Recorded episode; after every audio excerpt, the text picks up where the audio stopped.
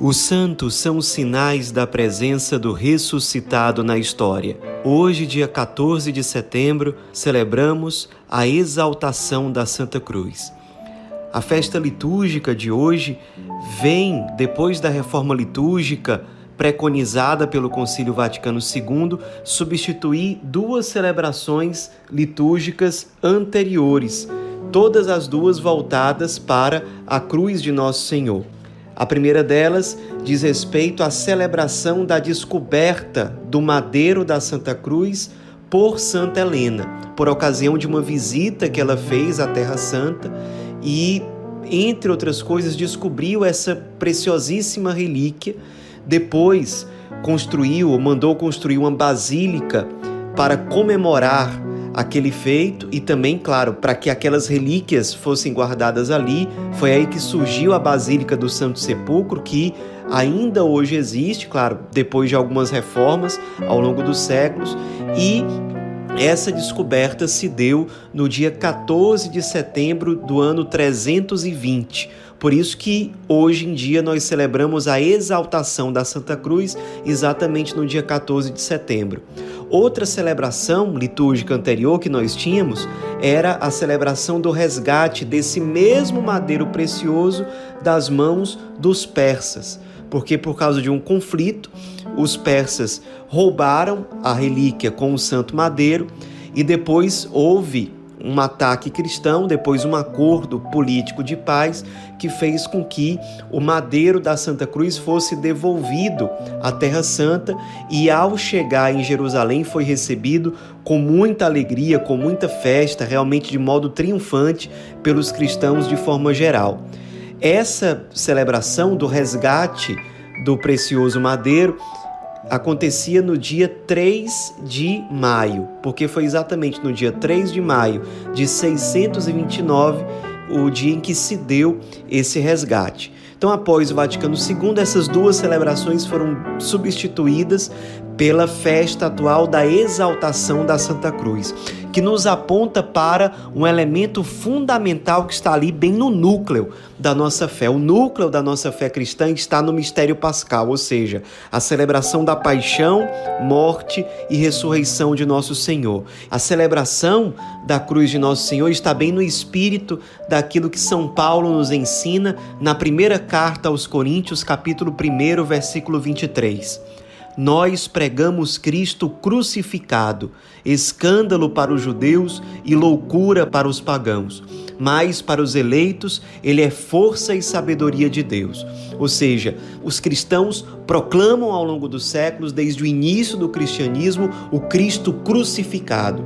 E é óbvio que na cruz de nosso Senhor nós não enxergamos um sinal de fracasso, ou de dor pela dor, ou sofrimento pelo sofrimento mas na cruz nós encontramos um sinal muito concreto de até onde vai o amor de Deus pela humanidade, até onde vai o amor de Deus por cada ser humano, para que cada ser humano seja salvo, alcance a vida eterna, alcance uma felicidade sem fim, a mesma felicidade, a mesma alegria para que todo ser humano foi criado.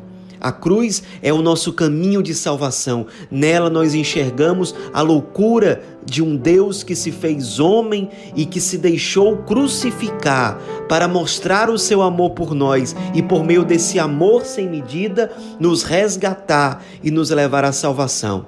Por isso, celebrar, exaltar a Santa Cruz não é simplesmente exaltar um sofrimento estéreo, é exaltar um amor sem medida, que é o amor que nos resgata, que nos protege, o amor que nos garante vida eterna, o amor que nos dá a perfeita alegria.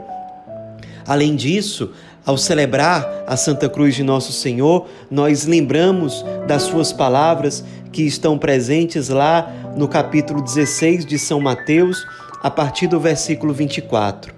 Disse Jesus aos seus discípulos: Se alguém quer vir após mim, negue-se a si mesmo, tome sua cruz e siga-me.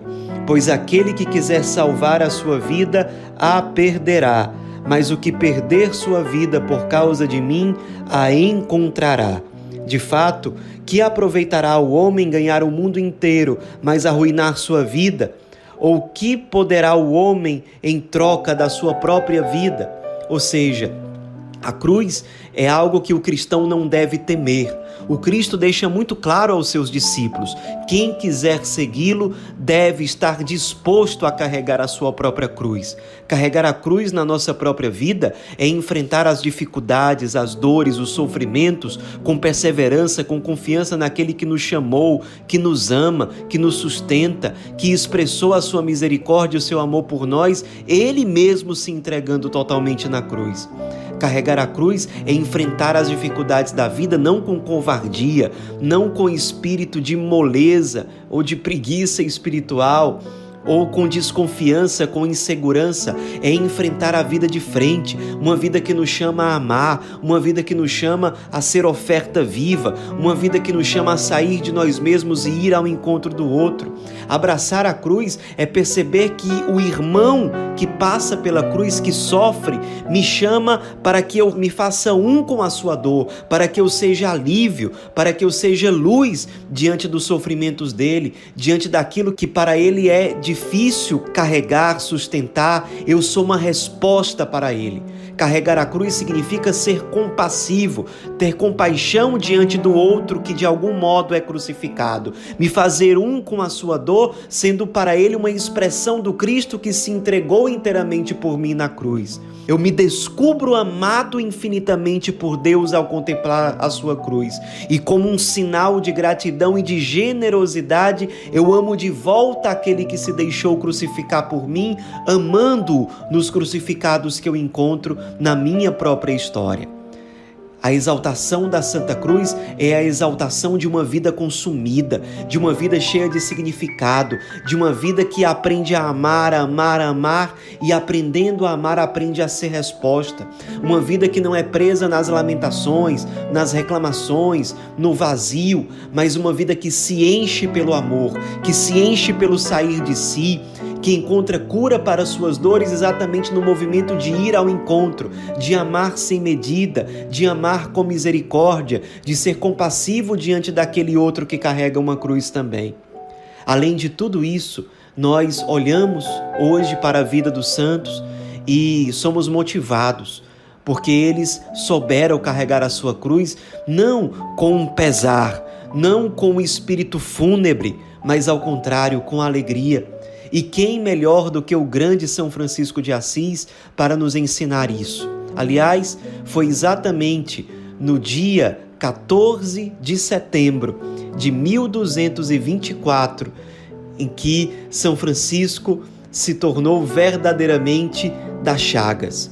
Foi nesse dia 14 de setembro, pela manhã, que São Francisco, no Monte Alverne, recebeu os santos estigmas na sua própria carne. Até então, isso não tinha acontecido com nenhum ser humano ao longo da história, de receber na sua própria pele as mesmas feridas que o Cristo carregou na cruz. É sinal de que aquele santo foi tão íntimo do crucificado, esteve tão pobre, tão disponível, tão disposto a sentir em si pelo menos uma parte das dores do Cristo, se fazendo compassivo diante do crucificado, que Deus deu essa graça extraordinária de união com Cristo. A liturgia das horas descreve a profundidade desse mistério na vida de São Francisco da seguinte forma: o seráfico pai Francisco, desde o início de sua conversão, dedicou-se de uma maneira toda especial à devoção e veneração do Cristo crucificado devoção que até a morte ele inculcava a todos, por palavras e exemplo. Quando, em 1224, Francisco se abismava em profunda contemplação no Monte Alverne por um admirável e estupendo prodígio, o Senhor Jesus imprimiu-lhe no corpo as chagas de sua paixão. O Papa Bento XI concedeu à Ordem dos Frades Menores que todos os anos, neste dia, celebrasse no grau de festa a memória de tão memorável prodígio, comprovado pelos mais fidedignos testemunhos. Hoje em dia, após o Vaticano II, a família franciscana celebra o recebimento das chagas por parte de São Francisco no dia 17 de setembro, para não chocar com a festa da exaltação da Santa Cruz.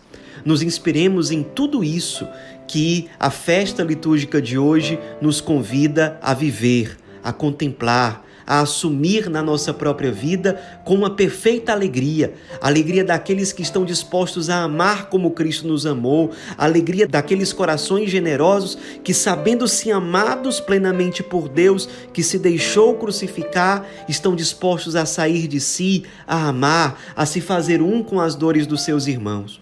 E para finalizar a reflexão de hoje, vamos escutar a narrativa feita por Tomás de Celano, o principal biógrafo de São Francisco, sobre como se deu o recebimento das chagas no seu próprio corpo.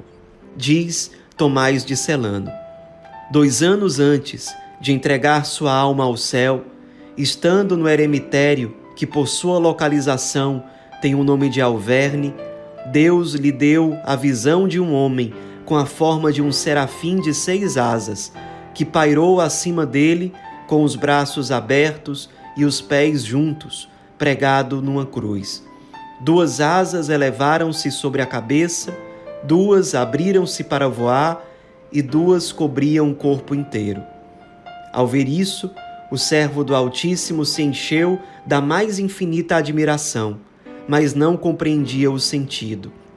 Experimentava um grande prazer e uma grande alegria pelo olhar bondoso e amável com que o serafim o envolvia. Sua beleza era indizível, mas o fato de estar pregado na cruz e a crueldade de sua paixão atormentavam-no profundamente. Levantou-se triste e alegre ao mesmo tempo, se isso se pode dizer, alternando em seu espírito sentimentos de gozo e de padecimento. Tentava descobrir o significado da visão e seu espírito estava muito ansioso para compreender o seu sentido. Estava nessa situação com a inteligência, sem entender coisa alguma, e o coração avassalado pela visão extraordinária, quando começaram a aparecer-lhe nas mãos e nos pés as marcas dos quatro cravos, do jeito que as vira pouco antes no crucificado. Suas mãos e seus pés pareciam atravessados, bem no meio pelos cravos, sobressaindo as cabeças no interior das mãos e em cima dos pés e as pontas do outro lado. Os sinais eram redondos nas palmas das mãos e longos no lado de fora, deixando ver um pedaço de carne como se fossem pontas de cravo entortadas e rebatidas, saindo para fora da carne. Havia marcas dos cravos também nos pés, ressaltadas na carne. No lado direito, que parecia atravessado por uma lança, estendia-se uma cicatriz que frequentemente soltava sangue, de maneira que sua túnica e suas calças estavam muitas vezes banhadas naquele sangue bendito.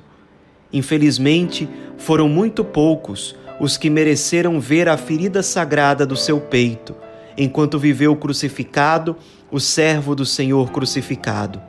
Feliz foi Frei Elias, que teve algum jeito de vê-la durante a vida do santo.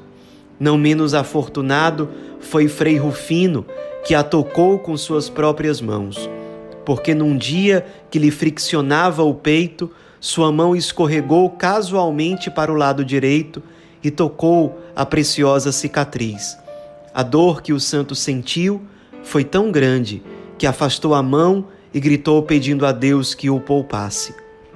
Que São Francisco de Assis, São Francisco das Chagas nos ensine a ter o mesmo amor pelo crucificado.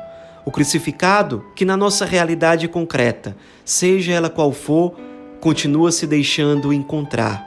Quando nós o tocamos, especialmente na sua carne sofredora, presente de forma real naqueles que mais sofrem, nos mais esquecidos, nos menos amados. Amando os menos amados, abraçando neles o crucificado, verdadeiramente exaltemos a nossa cruz, caminho de salvação. Amém.